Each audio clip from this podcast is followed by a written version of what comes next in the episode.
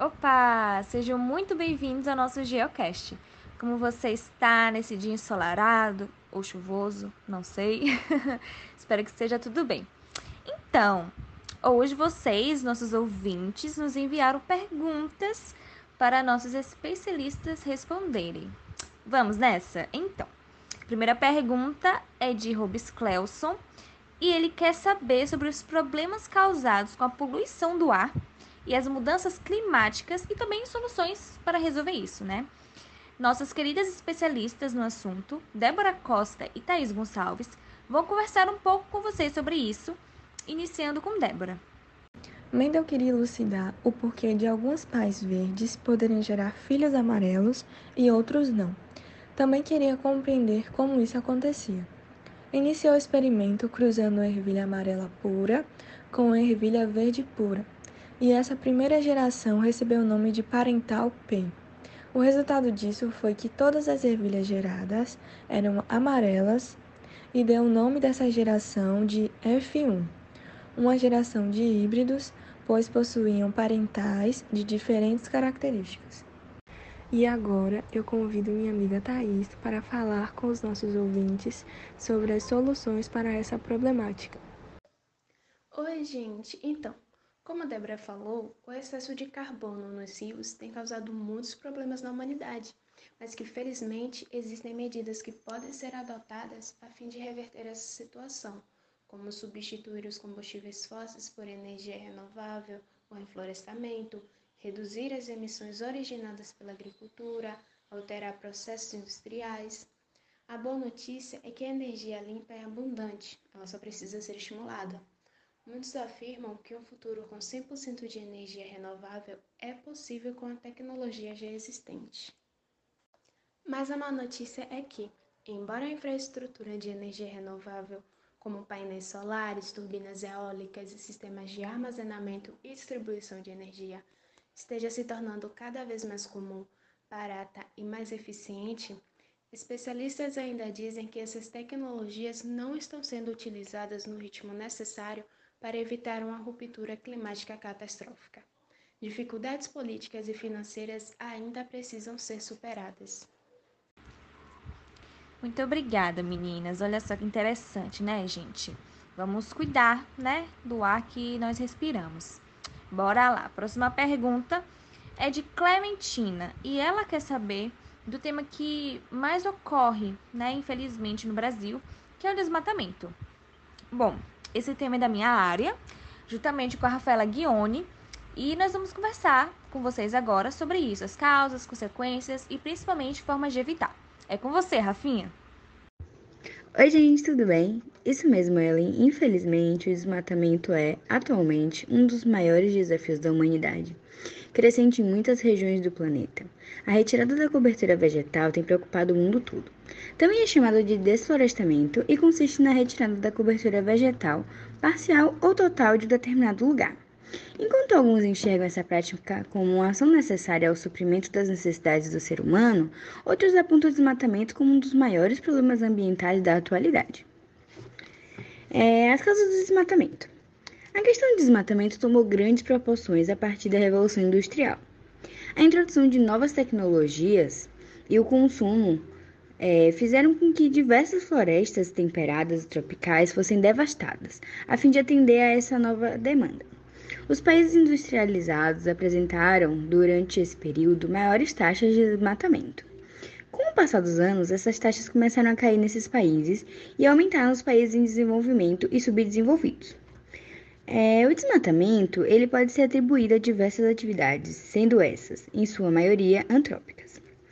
A retirada da cobertura vegetal está relacionada, por exemplo, com a expansão do agronegócio, com o extrativismo animal, vegetal ou mineral, com a necessidade de explorar matéria-prima para a atividade de todos os setores da economia, com a urbanização referente ao aumento das cidades e também com atividades ilegais que envolvem queimadas propositais e até mesmo exploração de áreas de conservação para fins pessoais.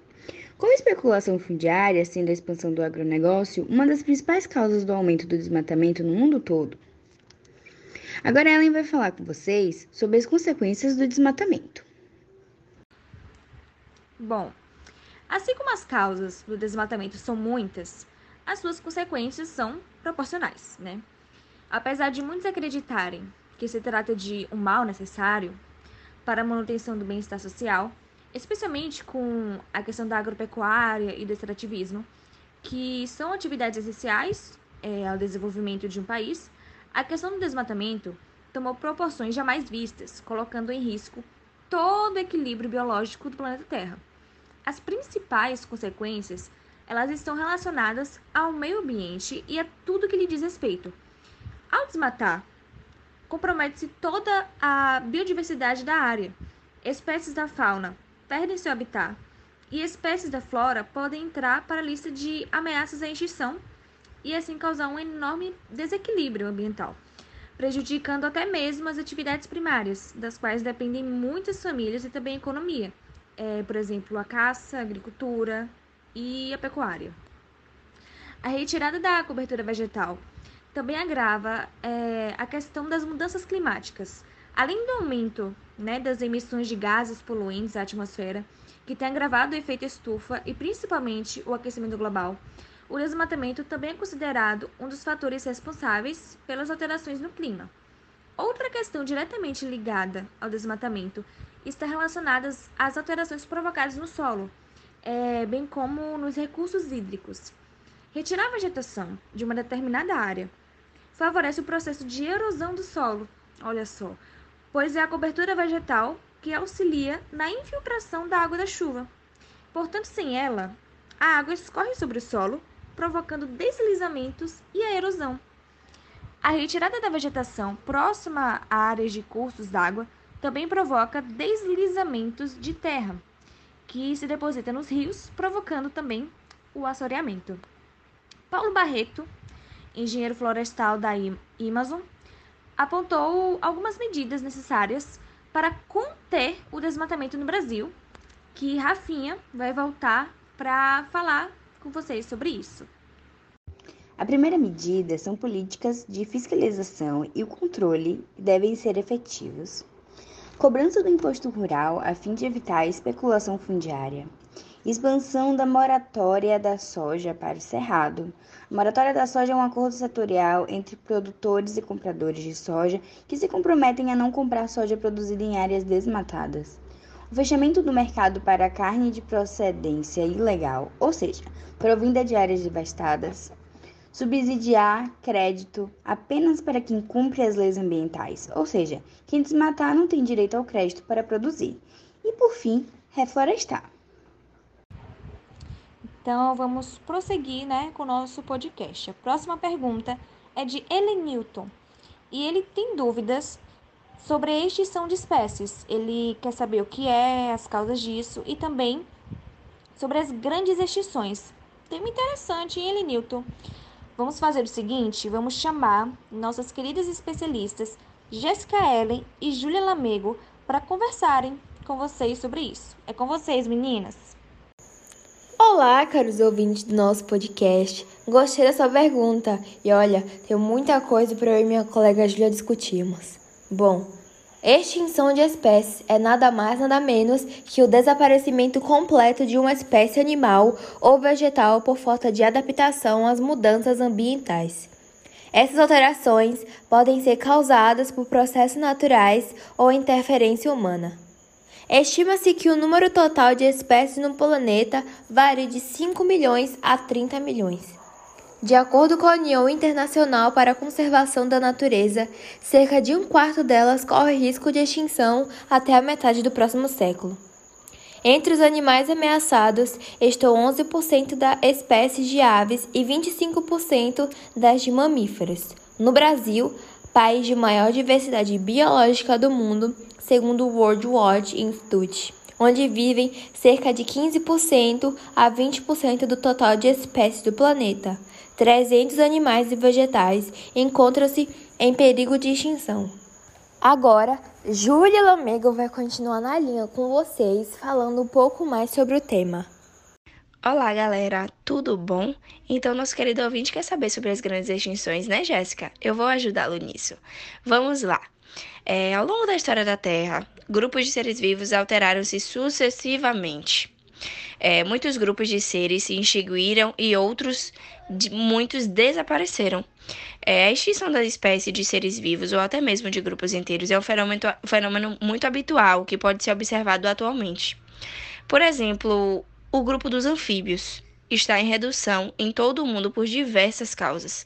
E não é, não é impossível que dentro de uns 100 mil anos, mais ou menos, estejam totalmente extintos. E quais são as causas e as consequências disso? É, o extermínio de espécies acontece naturalmente desde o surgimento da Terra. Entre suas principais causas estão o processo de desertificação, as glaciações e as alterações na atmosfera que são provocadas por atividades vulcânicas ou então meteoros. É, foram calculadas que mais ou menos 95% das espécies que já existiram na Terra foram completamente extintas desapareceram. Esse processo acontecia a um ritmo de aproximadamente uma espécie extinta a cada 13 meses. E hoje, segundo a UICN, são cerca de 5 mil espécies por ano, ou 13 por dia.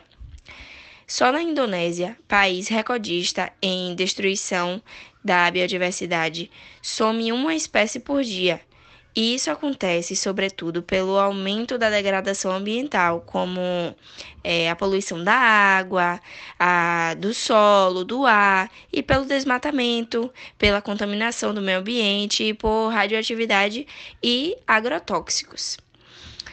E é isso. Eu espero que tenhamos respondido tudo. Muito obrigada pela sua pergunta. Obrigada, meninas. E assim nós seguimos a nossa próxima e penúltima pergunta, que é de Robertina. E ela quer saber das nossas queridas especialistas Letícia Ornelas e Maria Eduarda sobre a degradação do solo. É com vocês, meninas. Primeiramente, bom dia a todos e bom dia a todos os ouvintes. Então, o que é a degradação do solo? Em resumo, é a destruição do solo, ela pode ocorrer devido a vários fatores, como por exemplo, a perda de nutrientes da estrutura. Ela pode ocorrer também devido à acidificação, à salinização e também pela redução da matéria orgânica e da permeabilidade da área que a gente está falando, né?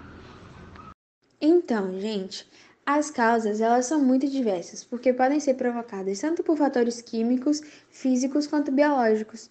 Só que na ação antrópica, essas queimadas e o desmatamento que vem ocorrendo são os fatores principais para o esgotamento do solo. Porém, assim como existem tantas causas, também existem muitas resoluções. E algumas delas são é, um investimento em uma forma correta de plantio, pois assim seria evitada a perda dos nutrientes, assim como priorizar um insumo de qualidade como boas sementes, plantar na época correta e utilizar um bom sistema de irrigação. Além disso, gente, o manejo adequado também é essencial para evitar a degradação, porque ele garante a manutenção da matéria orgânica e a adubação do terreno. Muito simples. É, outra forma de resolução é a adubação verde e o reflorestamento, que, em resumo, eles, esses dois processos fornecem diversos benefícios. Alguns deles são a proteção da beira dos rios, a filtração dos sedimentos, o aumento da porosidade do solo, a elevação da taxa de nutrientes disponíveis, a redução do escoamento superficial, além de permitir o refúgio da fauna. Muito obrigada, queridas. E agora a nossa última pergunta é de Ana Lídia. Ela mandou aqui que quer saber sobre a superpopulação. Ela diz que gostaria de entender o que é, as suas características e como é usada no meio ambiente, como é tratado no meio ambiente esse tema. Vou chamar agora os nossos especialistas, Beatriz Sampaio e Luiz Gustavo, para falarem sobre o tema com vocês. Olá, ouvintes. É isso mesmo. Vou começar respondendo a primeira pergunta. E bom, entendemos por superpopulação quando há um aumento no número de indivíduos de determinada espécie, causando desequilíbrio no ecossistema. No passado, séculos atrás, o crescimento populacional significava maior mão de obra para produzir mais comida, além de existirem casamentos precoces e partos frequentes, até alcançarmos um aumento tão grande que gerou problemas como a pobreza. Thomas Robert Malthus, em sua obra Ensaio sobre o Princípio da População, disse que o crescimento populacional superaria a oferta de alimentos, gerando a miséria no mundo. Com isso, Ele alegou que a população cresceria em progressão geométrica, enquanto a produção de alimentos seria em progressão aritmética. Outro fator a ser levado em consideração é o consumo. A comida, por exemplo, tem impacto de um terço nas emissões globais, levando a nos questionar se o problema é o crescimento populacional ou a medida em que consumimos. Consumir menos, de fato, é uma alternativa mais fácil do que decidir quantas pessoas podem habitar o planeta. E agora, meu colega Luiz vai falar um pouco mais sobre as características e tirar suas dúvidas. É com você, Luiz. Opa, e aí galera? É isso aí, Bia. Anelídia, além do que Bia falou, há também outros tópicos relevantes sobre a superpopulação a serem discutidos. Vamos nessa? Bom, entre eles, a taxa de natalidade. Primeiro, o que é a taxa de natalidade? É a frequência de nascimentos em determinada população, expressa pela proporção entre o número de nascimentos ocorridos no ano e o número efetivo dessa população. Nesse sentido, entende-se que um dos fatores que provocam o crescimento populacional é a natalidade, aumentando gradativamente o número de habitantes de determinada região. E a título de curiosidade, é, a China, é, a fim de controlar o crescimento populacional, criou a política do filho único. É, e quem desobedecesse a essa regra seria multado ou a mulher seria obrigada a abortar o bebê. Bom, é, o problema abordado, que é o da superpopulação, também tem que ser discutido com ênfase nas consequências. É, nesse sentido, é importante ressaltar o meio ambiente. O termo superpopulação é usado quando ao observar uma espécie, percebe-se que ela aumentou drasticamente em um curto período de tempo, de forma a causar um desequilíbrio no ecossistema.